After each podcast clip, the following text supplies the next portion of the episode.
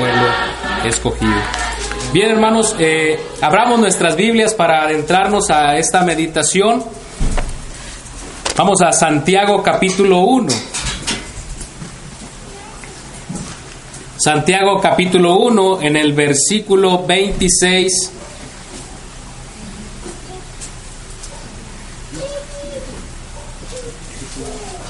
Y verso 27.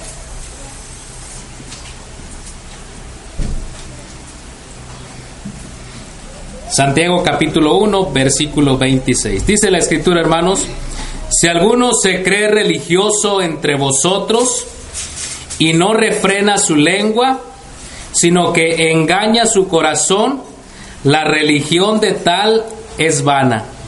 La religión pura y sin mácula delante de Dios el Padre es esta, visitar a los huérfanos y a las viudas en sus tribulaciones y guardarse sin mancha del mundo. Hoy en día, hermanos, eh, el hablar acerca de la religión es una palabra que ha causado controversia. Y quizá ustedes lo han escuchado, lo han experimentado o quizá ustedes mismos han hablado acerca de la palabra religión. Quizá no directamente, quizá de un aspecto indirecto al hablar de este tema. Según nos dice, hermanos, o según se dice que hay pocas eh, en el idioma griego, la palabra religión o religioso no son muy comunes en su, en su concepto, así en literalmente religión. Por la misma razón, muchos de los cristianos, hermanos, evadimos utilizar la palabra religión porque no está en la escritura como una palabra así escrita literal. Pero bueno, hay evidencia, hermanos, especial de la escritura donde nos habla o nos da a conocer que la religión, hermanos, la palabra en sí no es mala. La palabra en sí no es mala. Quizá pudiéramos abrir nuestro diccionario y empaparnos acerca de la definición de esta. La definición, hermanos, según se dice, es la palabra religión viene o la dividimos y podemos sacar re que significa intensidad, ligar o ligare que significa amarrar y el sufijo ion que significa acción o efecto. De tal manera, hermanos, que si juntamos todas estas definiciones, pudiéramos tener la siguiente, acción y efecto de ligar fuertemente.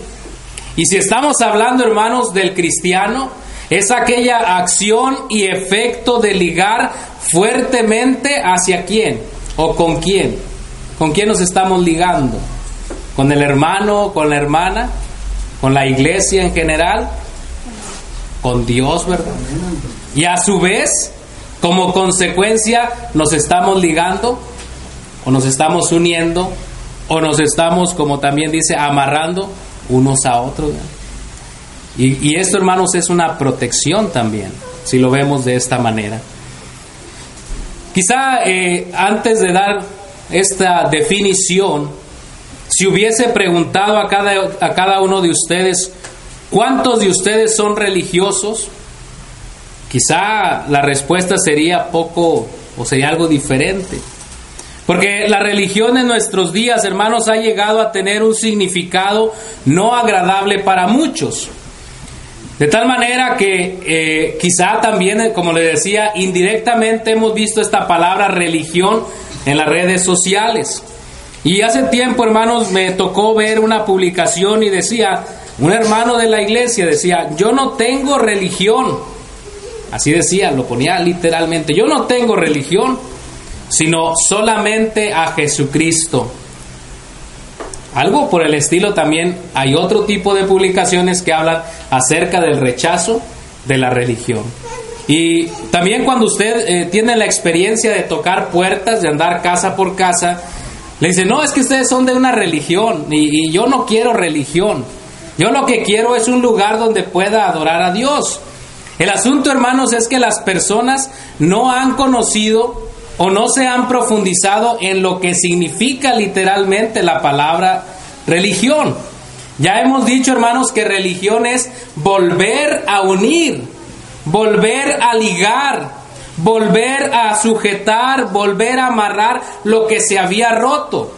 Y lo que se había roto o se había quebrantado, hermanos, era nuestra comunión con Dios. ¿A través de qué? ¿Qué fue lo que rompió nuestra relación con Dios, hermanos? El pecado. El pecado, hermanos, hizo una separación entre Dios y el hombre. De tal manera que es necesario, hermanos, en nuestro tiempo, hablar de la religión, hablar de la necesidad de la religión. Es cierto, hermanos, que la relación o el encuentro de cada persona que tiene con nuestro Dios es algo importante, porque abarca nuestra fe, nuestras convicciones, como dice la escritura, la certeza de lo que se espera, la convicción de lo que no podemos ver. Pero también abarca, hermanos, lo que tiene que ver con la adoración. Pero no solamente se limita con esto, sino que abarca más allá de lo que nosotros podemos expresar con nuestros labios, de lo que nosotros podemos hacer aquí mientras estamos reunidos como iglesia. Por eso, hermanos, la escritura nos dice, si alguno se cree religioso entre vosotros y no refrena su lengua, sino que engaña su corazón, la religión de tal es vana. Es decir, hermanos, así que nosotros debemos entender que la religión o pertenecer nosotros a la iglesia de nuestro Señor y Salvador Jesucristo nos hace ser personas religiosas, es decir, personas que hemos decidido restablecer nuestra comunión con Dios, que hemos decidido restablecer o volvernos a unir. Hay personas que dicen, yo no tengo religión, sino una relación con Jesucristo, pero el hecho de adorar al Señor, el hecho de que asistimos a la iglesia, el hecho de que nos juntamos con la hermandad, que participamos de la mesa del Señor, que mostramos que pertenecemos a un grupo religioso, al final de cuentas, hermanos, estamos hablando de religión. Una persona me decía, no, bueno, yo no soy religioso, yo únicamente soy creyente. Y le digo, bueno, ¿qué significa esta palabra, religión? No, no, pues es que la religión es un rito, le digo, pues no ha ido al diccionario, primeramente. No hemos acudido a la profundidad del mensaje, de, la, de lo que la misma palabra de Dios nos dice. Nuestros hermanos tomaron a bien, hermanos, el escoger este, este pasaje y cuando profundizamos en él, cuando adentramos a este pasaje, nos da un panorama, hermanos, enorme de lo que realmente es la religión. Y luego habla acerca de la religión pura y de qué manera y sin mancha. ¿Se da cuenta, hermanos? El mundo está lleno de gente religiosa, es cierto. El mundo está lleno de gente que tiene la necesidad de relacionarse con Dios. Y es posible que muchos de nosotros, hermanos, llevamos una vida religiosa. Porque las personas a nuestro alrededor nos ven salir con nuestra Biblia, nos ven salir el día de reunión, el domingo, el primer día de la semana, nos ven tocar puertas y ven que nosotros somos personas que creemos en Dios. Pero debemos también, hermanos, hablar de nuestra adoración hacia el Padre. La religión, hermanos, la vida religiosa nos ha llevado también a vivir vidas saludables, vidas placenteras. Pero la escritura dice, hermanos, y vamos a agarrar literalmente la escritura, lo que dice el texto. Dice la escritura, si alguno se cree religioso entre vosotros, y lo primero, hermanos, si usted es religioso, debe de entender que necesitamos refrenar, ¿qué cosa? Nuestra lengua. ¿Pero por qué, hermanos? ¿Por qué refrenar nuestra lengua? ¿Será que la mención de Santiago a la lengua es algo exagerado? Yo creo que no hay otro escritor que hable más acerca de, la lengua, ¿verdad? Para nada, hermanos. La lengua es uno de los elementos de nuestro cuerpo humano considerado más destructivos que la humanidad ha tenido durante toda la historia. Y déjeme le digo, hermanos, que hablar de la lengua, de hablar acerca del miembro carnal, literal, no es a lo que se refiere la escritura. No es este. Porque hay personas que no tienen la capacidad de hablar, de articular palabras, pero sí pueden dañar mucho. Quizá eh, necesitamos conocer, hermanos, que hablar de la lengua es hablar de la comunicación, ¿verdad? La expresión del cristiano, la expresión del Hijo de Dios, la expresión de aquella persona que se considera religioso, de aquella persona que se considera adorador fiel de nuestro Señor y Salvador Jesucristo. El asunto, hermanos, es que hoy en día hay distintos tipos de formas en que usted y yo nos podemos comunicar. Es más, no es necesario que usted pueda hablar, sino que ya existen todo aquel sistema de lenguajes diversos. Está el lenguaje escrito, está también eh, para las personas que no pueden hablar, eh, no pueden escuchar, mejor dicho, sordos está el lenguaje de señas. En México existe el lenguaje de señas mexicano. Y, si viera, hermanos, que ese tipo de personas, ¿cómo platican entre ellos? Y también se lastiman entre ellos.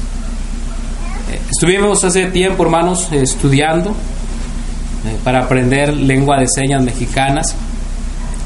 Y nos decía el profesor de esa clase, Tengan mucho cuidado con no hacer una seña diferente a la que yo les he enseñado.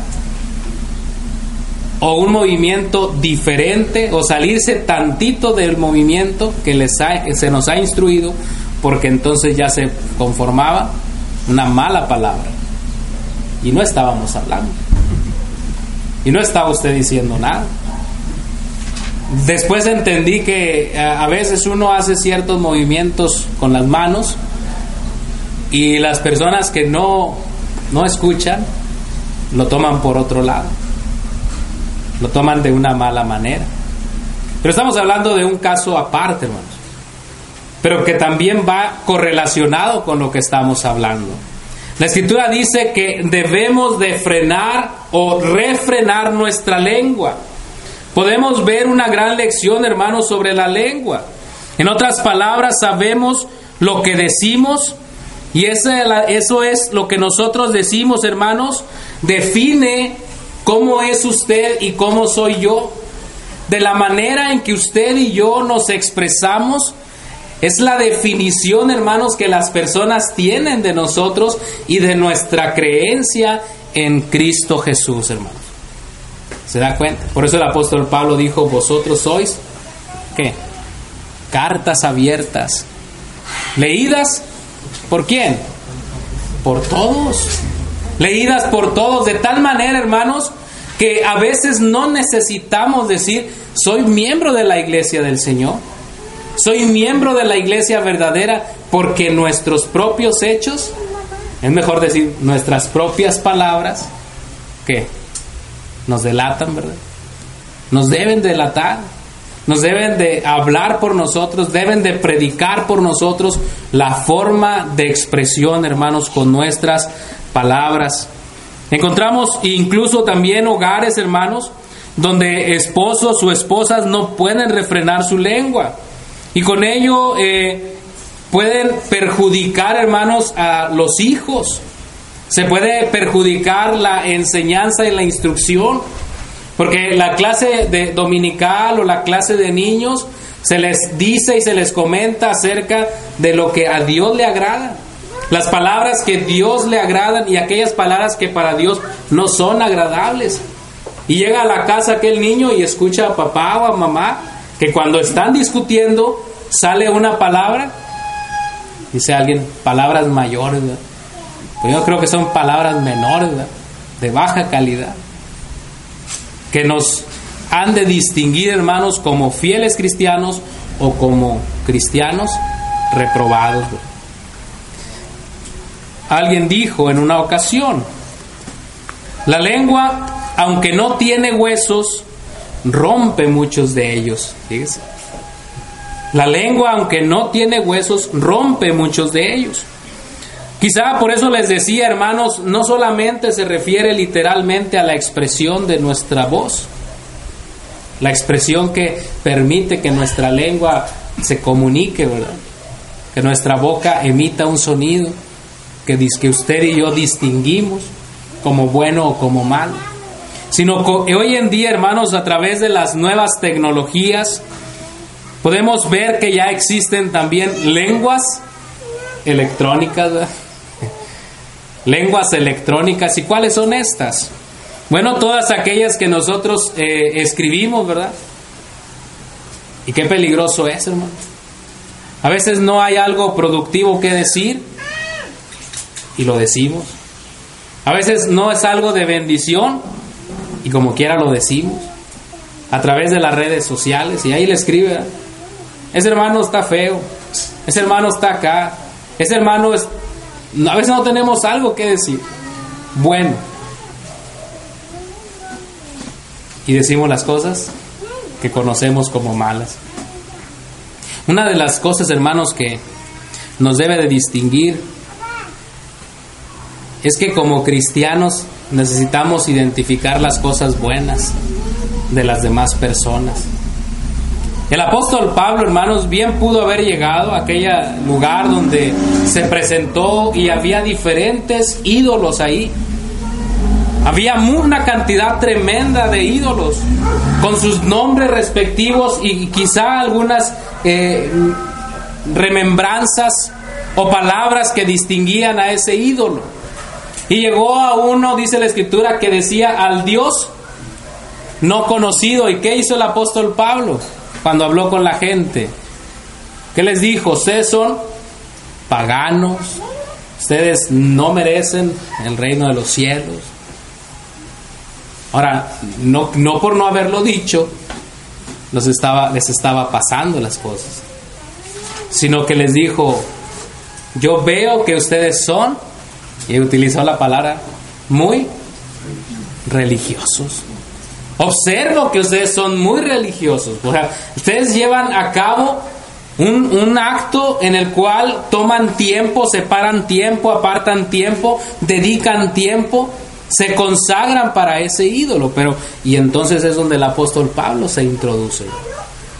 Nosotros a veces, hermanos, entre misma hermandad, Quizá no podemos eh, conocer algo positivo del hermano, y, pero sí hablamos todo lo negativo de él. ¿Será que la iglesia de hoy, hermanos, tiene una lengua sin freno? Así que la, la religión, hermanos, que es inservible, llega a ser meramente externa y una idolatría virtual envuelve, hermanos, el engaño en sí mismo. Porque a veces nos decimos, es que yo soy muy sincero. Y a mí me gusta hablar con la verdad. Pues sí. Pero tenemos una responsabilidad, hermanos, en lo que hablamos y decimos. Es más, en lo que escribimos. En lo que escribimos. Tenemos una gran responsabilidad, no porque solamente para complacernos unos a otros, sino porque la gente a nuestro alrededor nos mira. Se imagina salir de la reunión en unos momentos más y usted y yo eh, allá, es que tú estás mal, es que tú esto. O o diciéndonos palabras mayores, como decían. O venir manejando, salir manejando. Es que es bien tarde, o sea, que el hermano se alargó mucho y luego ir pitando allá. ¿Se imaginan? Diciendo barbaridades. Por eso la escritura dice, si alguien se cree religioso pero no pone freno en su lengua, se engaña a sí mismo. Se engaña a sí mismo y su religión, ¿qué? No sirve, no sirve para nada. También nuestro Señor Jesucristo, hermanos, nos dice en Mateo capítulo 12, verso 33 al 35. Si tiene un buen árbol, su fruto debería de ser bueno. Si tienen un árbol, un mal árbol, su fruto es malo. Al árbol se le conoce por qué? Por sus frutos, Por sus frutos. De tal manera, hermanos, que por lo que nosotros expresemos, por lo que nosotros digamos, vamos a ser conocidos. Si somos verdaderamente hijos de Dios. El verdadero cristiano, hermanos, es aquel que ha aprendido a refrenar su lengua. Hay muchas cosas más que considerar al respecto, pero necesitamos seguir avanzando, hermanos, en este tema. ¿Qué significa ser religioso, hermanos? Bueno, no solamente significa refrenar nuestra lengua. El texto dice, hermanos, que además necesitamos servir. Dice, pero el que tiene Juan, primera de Juan capítulo 3, verso 17 y 18. Primera carta de Juan capítulo 3, verso 17 y 18. Dice la escritura, pero el que tiene bienes de este mundo y ve a su hermano tener necesidad y cierra contra él su corazón, ¿cómo mora el amor de Dios en él?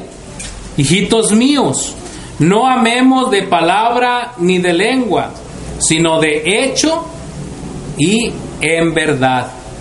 De tal manera, hermanos, que debemos de servir. Acuérdense que dice la religión pura, eh, regresando a Santiago capítulo 1 verso 27, la religión pura y sin mácula delante de Dios el Padre es esta. ¿Cuál es esta?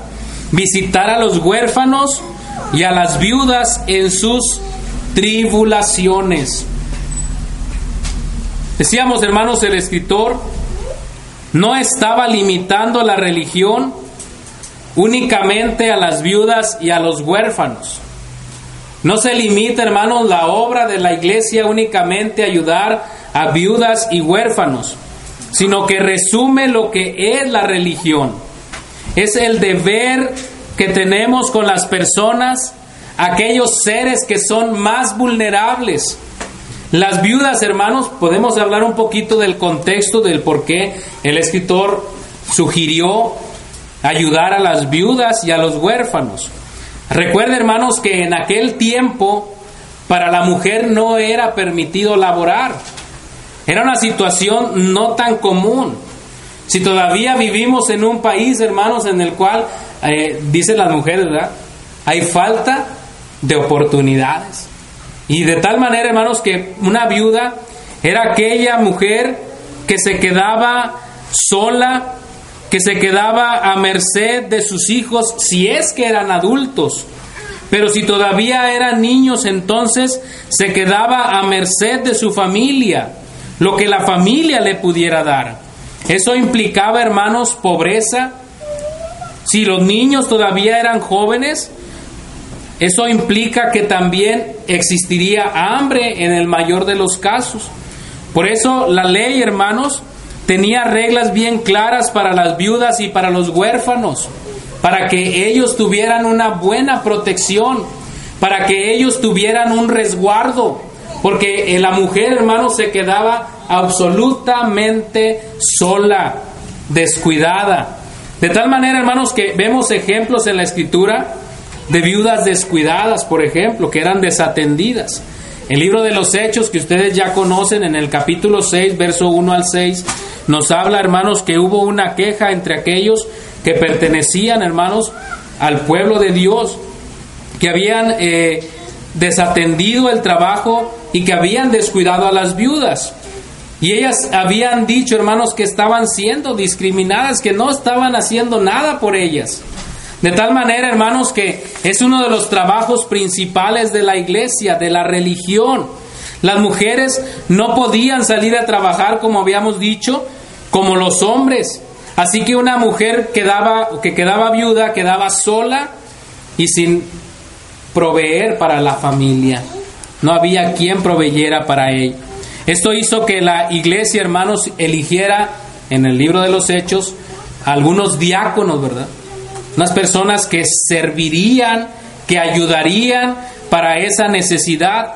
Esto muestra, hermanos, claramente la semejanza de la primer religión de Israel, que había decidido o que había dado las primeras instrucciones por parte de Dios sobre el ciudadano, sobre aquel hombre que vivía y que conocía e identificaba mujeres viudas, huérfanos, y la religión cristiana, hermanos, es una semejanza a ellos, porque nosotros vemos las necesidades. Vimos el, el ejemplo de Juan, ¿qué decía? Que no amemos de palabra ni de lengua, sino que de hecho y en verdad. ¿Cuántas veces hemos visto a nuestros hermanos con necesidad? ¿Y qué hacemos? Una ocasión un hermano llegó y dijo, hermano, pues, tengo mucha necesidad. Y dijo el otro hermano, pues todos tenemos necesidad. ni siquiera le preguntó, ni siquiera eh, investigó, indagó o se tomó la molestia, hermanos, de preguntarle, ¿hay algo en lo que yo pueda ayudarte? Y es que luego, luego pensamos que no me toquen la bolsa, ¿verdad? No me toquen el bolsillo, porque yo también tengo necesidad. El mundo, hermanos, de hoy, tristemente, nos ha enseñado que no, que no hay que servir. No hay que servir, hermanos. Eso, es lo que eh, eh, la sociedad nos está enseñando. Si el hecho de que usted traiga un vehículo quizá le hace superior a los demás. Según, estoy hablando no de la doctrina, estoy hablando según el mundo. Y le voy a decir por qué. Llega una gasolinera y ¿qué sucede? ¿Qué hace usted? No hacemos nada. Aquí en México no hacemos nada. A lo mucho le baja el vidrio y le da las llaves, si es que tiene de llave. Y ya eh, nomás le dice, quiero tanto y se lo despacha. Usted no se tiene que bajar. Ese es el hecho, hermanos, de que la sociedad nos está enseñando a que no debemos de servir a los demás. Hay que tener éxito para que otros me sirvan a mí. Hay que ser prósperos para que me sirvan. Hay que tener poder para que otros nos sirvan. La iglesia de, hoy, hermanos, no es ajena a estas cosas. Es más, muchas personas, hermanos, se esconden o se refugian en el hecho de que yo debo de ser servido porque soy grandemente bendecido. Fíjese. ¿A dónde nos estamos refugiando? Bueno, yo porque ustedes me deben de servir. Porque yo soy una bendición para ustedes. ¿Se imagina, hermano? Y quizá a veces nos da risa, pero es una realidad. Donde quizá a veces los líderes de la iglesia requieren servicio de los miembros. No, no, es que ustedes nos deben de servir, somos personas especiales. Somos seres que estamos siendo bendición para los demás y sírvanme. Cuando nuestro Señor Jesucristo, hermanos, y a la gente se le olvida esto. Dijo nuestro Señor Jesucristo en Mateo capítulo 20, verso 26 al 28. Solamente voy a usar una parte del pasaje. El que quiera ser grande entre vosotros, ¿qué? Se va a sentar en la mesa y los demás van a venir a servirle. No, no dice eso.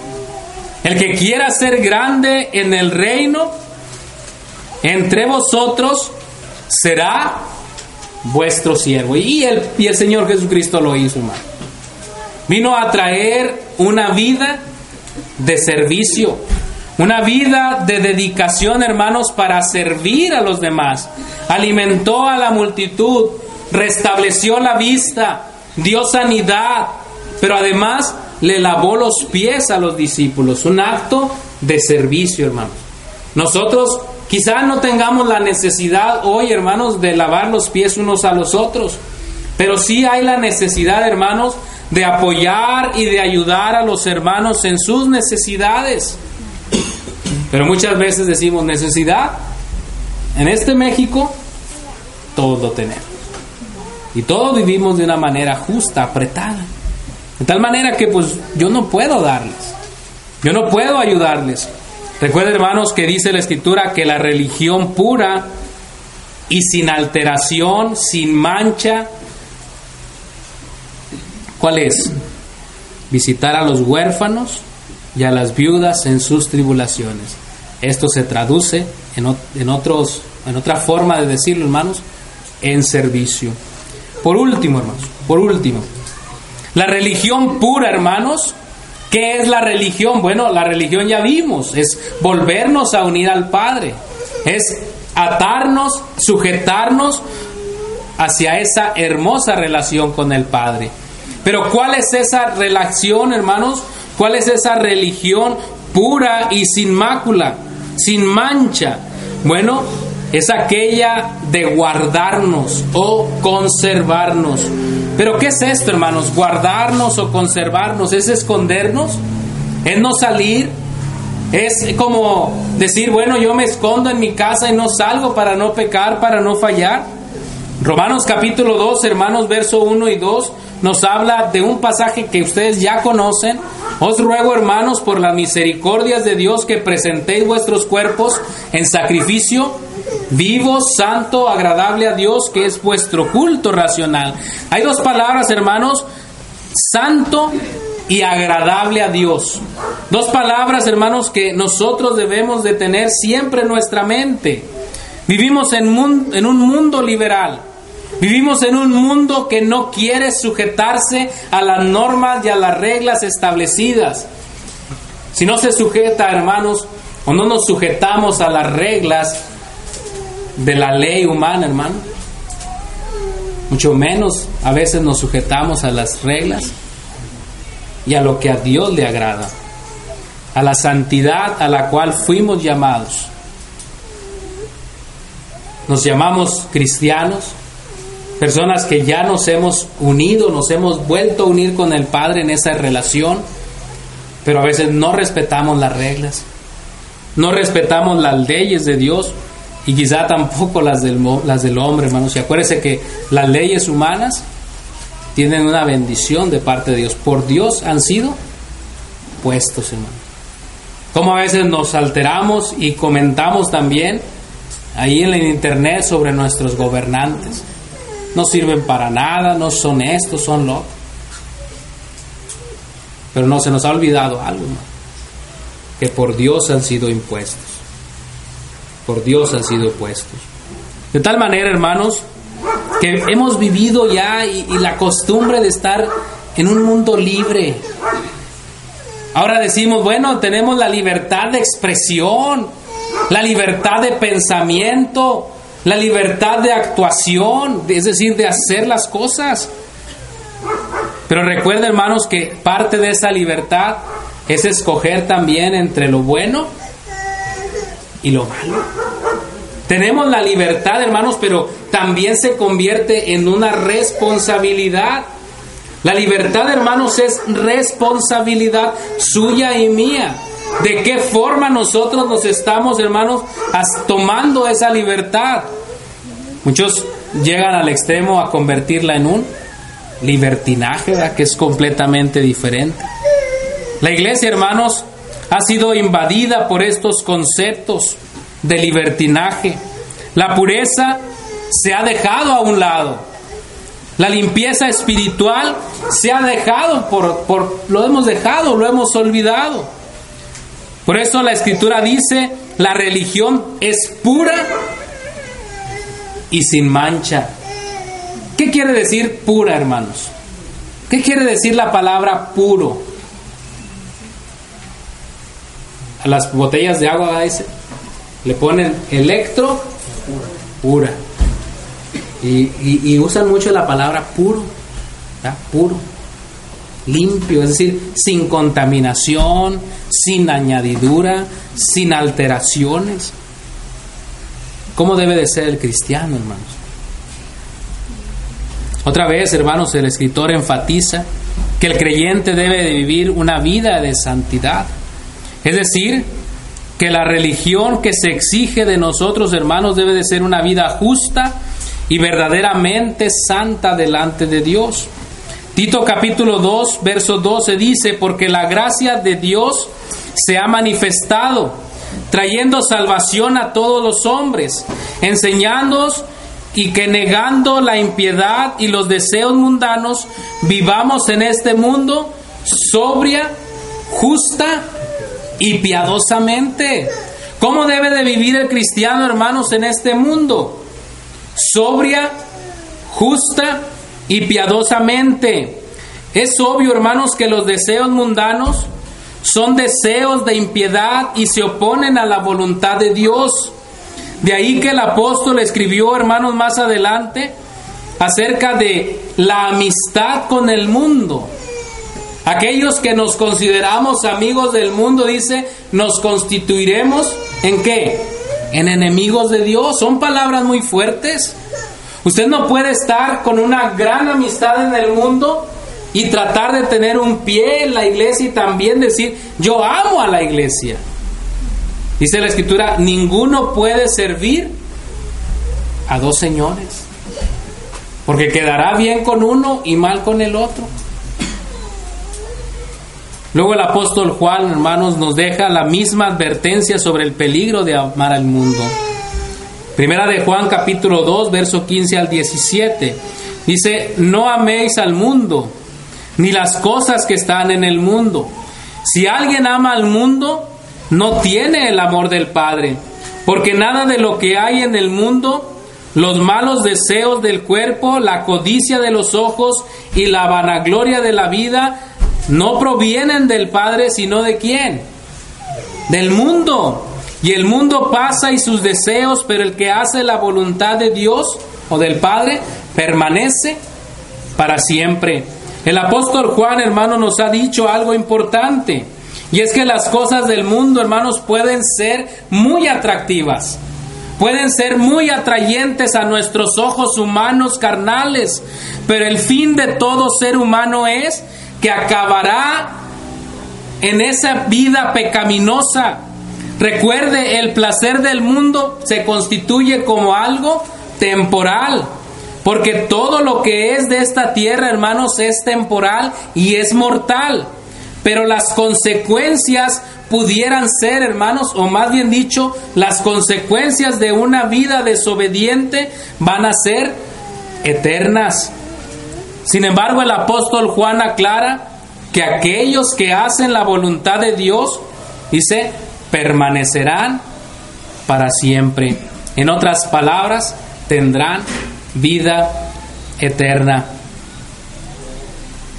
Recuerden, hermanos, las cosas de este mundo son temporales. Y aquellas cosas que son temporales nos gustan, nos agradan. ¿Quién de vosotros o quién de nosotros, hermanos, va a una tienda comprando algo y caro, costoso, y le dicen, imagínense que el hermano cuando compró este micrófono le, dijeron, pues le va a durar dos veces. Dijo, no diga eso, hermano, que a que se acabe el seminario, bueno, que se acabe el seminario. Le va a durar tres o dos veces. ¿Qué dice el hermano? ¿Lo compro? No lo compro. Hoy en día, hermanos, vemos las cosas con garantía, o así las pedimos, con garantía extendida.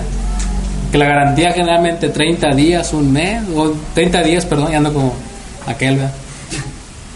30 días, dos meses, seis meses, un año a lo mucho, ¿verdad?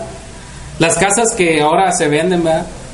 Tienen un año de garantía, pero dicen, excepto esto, excepto esto, excepto esto, pues no tienen nada de garantía.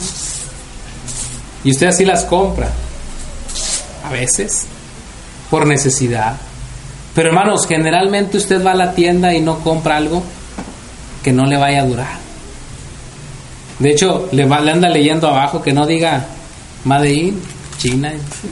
Que no diga así, que diga otro, otro, otro país importante, porque es China, pues sí hace cosas buenas, pero la mayoría de ellas, si están baratas, pues no nos van a durar. Dice ahí dice el dicho, ah, lo barato sale, sale caro. Bueno, las cosas temporales, hermanos, salen caras, salen costosas. Porque el precio, hermanos, de la vida sin santidad, ¿cuál es? ¿Cuál es el precio de la vida sin santidad? Una condenación eterna. ¿Cuál es el precio, hermanos, de una vida santa, apartada del mal, consagrada al Señor? ¿Cuál es el precio de esta? Una vida abundante. Fíjense cómo, cómo es que nosotros tomamos unas decisiones buenas o malas. La invitación en esta tarde es, hermanos, que pensemos en lo que estamos haciendo. Debemos recordar que la verdadera religión incluye que el amor a Dios sea evidente en nuestras vidas, hermanos. Que seamos un reflejo de su amor. Que seamos un reflejo, como hemos visto, de la forma de hablar. ¿Cómo hablaba nuestro Señor Jesucristo, hermanos? ¿Cómo hablaría Él? ¿Qué palabras diría? Cuando alguien llegaba y le decía, fíjate que aquel dice que, pues, que quién va a ser mayor. Que le dijo, pues mira, como que el otro le echa más ganas que es. No, no dijo eso. ¿Qué dijo? Exhortó, ¿verdad? Cuando venían y le decían las cosas, hermano, ¿cómo era? ¿Cómo actuaba? ¿Se dejaba llevar? ¿Soltaba su lengua o la refrenaba? Eso, a eso a consideración debemos de llegar, hermanos. En el servicio, hermanos. Debemos de ser un reflejo de parte de, Dios, hermanos, nosotros, para la sociedad en servicio. A veces los amigos o los vecinos nos ponen pruebas para ver qué tan cristianos, qué tan religiosos somos. Tenía una vecina, hermanos, que ponía la basura de mi lado. Y yo siempre la agarraba y le echaba al camión. Cuando pasaba ya le pagaba. Lo que no quería era pagar, ¿verdad? pero me la ponía ahí. Hasta que pasado el tiempo, pues decidí comprar un bote. Y, le, y fui toqué su puerta. Le mire, eh, adquirimos un bote para servicio de usted y de nosotros. El día que usted así lo desee, puede depositar ahí su basura. No, no, no, no, no tenga pendiente, mire, es para eso lo compramos. Para que ahí pueda usted depositar. No, no, no, no tenga, o sea, que no tenga que cooperar conmigo para algo. Es para uso de los dos. Nos apreciamos, somos vecinos, pero, y hasta la responsabilicé. Le, Ojalá nos dure mucho este bote, porque es para usted y para nosotros. Y después era una persona muy agradecida. Después, hermanos, ya eh, compró algo también y, vino y compartió con nosotros. Miren, un detallito. Qué bueno. Pero diferente, hermanos, a que yo agarrara la basura de ella y se la aventara. ¿Cómo somos como cristianos? Servimos a la comunidad. Somos el reflejo, hermanos, de Dios. Somos la sal de la tierra, la luz del mundo, y no porque nosotros lo seamos, sino porque el Padre y nuestro Señor Jesucristo nos lo han concedido como una bendición para compartirlo. Y por último, hermanos, quizá, hermanos, seamos personas que no hablemos de la sociedad, que refrenemos nuestra lengua, quizás seamos personas que Ah, pues ayudamos a los demás, pero quizá nuestra vida, hermanos, no es congruente con lo que decimos y con lo que, con lo que hacemos o ayudamos. La congruencia es bien importante, hermanos. Que lo que usted diga y hace para los demás sea realmente producto de la santidad y de esa hermosa relación que tenemos con el Señor. Que el Señor le bendiga.